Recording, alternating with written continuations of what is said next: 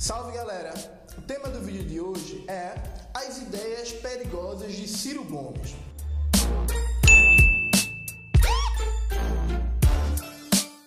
Ciro Gomes é pré-candidato à presidência da República pelo PDT e vem defendendo algumas propostas que são importantes para a classe trabalhadora, tais como a restatização do pré-sal ou a reforma tributária progressiva que taxe lucros, dividendos, grandes fortunas e aumente o imposto sobre heranças. Contudo, Ciro Gomes também vem defendendo ideias que são do interesse da classe dominante e especialmente do mercado financeiro. Essas duas ideias queremos discutir nesse vídeo. Primeiro, Ciro Gomes defende um modelo de previdência social que é um regime de capitalização. O que é isso, esse nome difícil e bonito, regime de capitalização? Hoje, a previdência social ela é pública, universal. O que, é que Ciro Gomes defende? Ele defende um salário mínimo para a maioria da população, para os trabalhadores, para a população pobre está discutindo um teto máximo de pagamento da Previdência que gira em torno de 3 a 4 salários mínimos. E quem quiser receber acima de 4 salários mínimos vai ter que entrar no regime de Previdência capitalizada, ou seja, privada. O que é que significa isso? O sujeito que quer receber uma aposentadoria acima de 3 ou 4 salários mínimos vai ter que, durante a sua vida produtiva, ir depositando quantias de dinheiro, como se fosse uma espécie de poupança. Essa previdência privada vai ter títulos que vão ser negociados no mercado financeiro, que vão constituir fundos que vão fazer investimentos. Tentando explicar de maneira mais didática, imagine que eu entro no regime de previdência capitalizada. Esse dinheiro vai ser gerido por um fundo que vai fazer investimentos buscando o lucro. O que é que significa na prática? Isso significa que grande parte das camadas médias brasileiras, grande parte do funcionalismo público e dos operários de melhor salário vão entrar no regime de previdência privada. Ou seja, isso vai turbinar o mercado financeiro. Hoje, a Previdência Social consome, em média, 20% do orçamento do governo federal. Grande parte desse dinheiro, que é de manejo público, vai passar para o mercado financeiro. Onde é que está o perigo dessa proposta? Evidentemente, os bancos, os grandes grupos econômicos, o mercado financeiro de maneira geral, ele não vai se contentar apenas com essa fatia. Ele vai usar o seu poder econômico, que vai ser aumentado com essa proposta, para fazer pressão política, para atuar de tal forma que acabe com a previdência pública de uma maneira geral. Toda e qualquer proposta, ela não tem uma dimensão apenas técnica, ela tem uma dimensão econômica e política. Por exemplo, quando os governos do PT turbinaram o FIES e o ProUni, criando grandes monopólios na educação, qual foi a consequência? Esses monopólios transformaram seu poder econômico crescente em poder político patrocinaram o impeachment contra a presidente Dilma em 2016, colocaram no Ministério da Educação Mendonça Filho e começaram a aplicar um programa radical de destruição da educação pública para que o ensino privado se torne universal. Exatamente o mesmo vai acontecer se essa proposta de previdência apresentada por Ciro Gomes for aplicada. A segunda ideia, muito perigosa para a classe trabalhadora e os serviços públicos que Ciro Gomes vem defendendo, é a ideia de que a PEC do teto, ou como os movimentos sociais chamam, a PEC da morte, tal como ela está hoje, ser modificada, tirar dessa PEC saúde, educação e direitos sociais de uma maneira geral e investimentos e deixar custeio, previdência e funcionalismo. O que é que significa isso? Significa estabelecer um limite constitucional ao gasto público com custeio. E o que é, que é custeio? Custeio é quanto o Estado gasta para manter as universidades, os hospitais, as creches, as estradas, os centros de pesquisa, as escolas, etc, etc.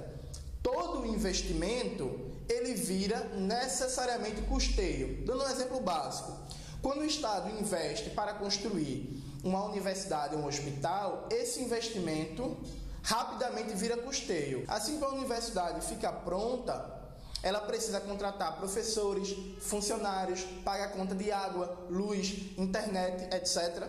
E significa o quê? Na proposta atual de Ciro Gomes e da sua equipe econômica, especialmente defendida pelo economista Mauro Benevides, o Estado vai estar livre para investir, mas amarrado no custeio. Qual vai ser a consequência disso? Um Estado empreendedor que vai construir várias universidades, escolas, hospitais, centros de pesquisa, vai ter dificuldade para custear esses investimentos quando eles estiverem prontos. Quando isso bater no teto, ou seja, quando chegar no limite do gasto com custeio, só tem duas alternativas: ou revoga a PEC, que limita o gasto com custeio, ou então entrega para a iniciativa privada fazer a gestão. Tentando explicar de maneira mais didática, é bem simples. Vamos dizer que o Estado pode gastar no máximo de um orçamento de 10, 3 com custeio.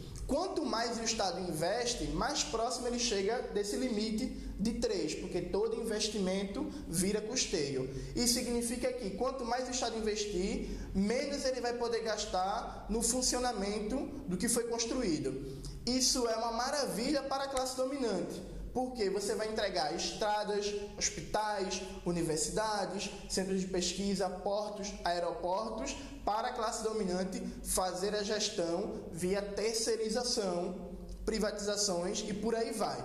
Essas duas propostas não são do interesse da classe trabalhadora e não podem ser defendidas de maneira alguma pela esquerda. Infelizmente, não temos tempo nesse vídeo de explicar porque qualquer proposta de controle constitucional dos gastos deve ser repudiada pela esquerda. Pautas como austeridade fiscal e responsabilidade fiscal não são pautas da esquerda.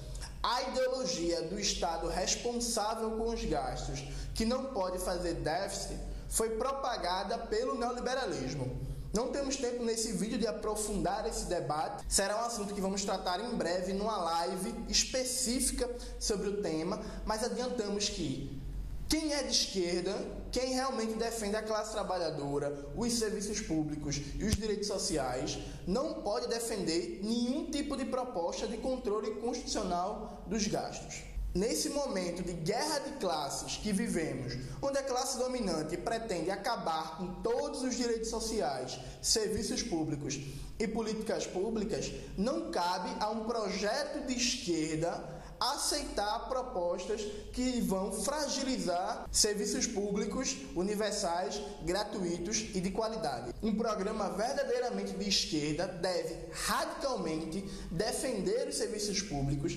defender os direitos sociais e não fazer nenhum tipo de concessão ao mercado financeiro e à classe dominante. A experiência recente dos governos do PT mostrou que todo programa que visa fortalecer os setores da burguesia, seja setores do capital financeiro, do capital industrial, do capital agrário, do capital comercial, tem como consequência garantir mais poder político para os setores da burguesia que como resultado, vão tentar derrubar qualquer tipo de projeto minimamente reformista. Esse vídeo, para deixar ainda mais claro para você que é fã de Ciro Gomes, não é um ataque ao pré-candidato. É um debate sobre essas duas propostas que não podem, de forma alguma, ganhar amplitude e aceitação de massas no seio da classe trabalhadora. A previdência social tem que ser pública, universal e de qualidade, nenhuma forma de regime de capitalização é aceitável e não deve existir nenhuma forma de controle constitucional dos gastos públicos. A função de uma política econômica de esquerda é expandir o máximo possível os gastos públicos para garantir os direitos sociais da classe trabalhadora usando déficits tranquilamente, que é um instrumento de política macroeconômica, e financiar essa política através da taxação dos ricos, das grandes fortunas, da classe dominante, do capital. É isso, galera. Espero que você tenha gostado de mais esse vídeo do nosso canal. não esqueça de se inscrever, ativar o sininho que fica ali do lado, curtir o vídeo, compartilhar. Vamos deixar alguns materiais na descrição que vão aprofundar melhor o tema, por que essas propostas são perigosas e não devem ser defendidas pela classe trabalhadora. E lembrando que qualquer dúvida é só chegar nos comentários, o debate está aberto e será um prazer responder todo e qualquer questionamento. Obrigado e até a próxima.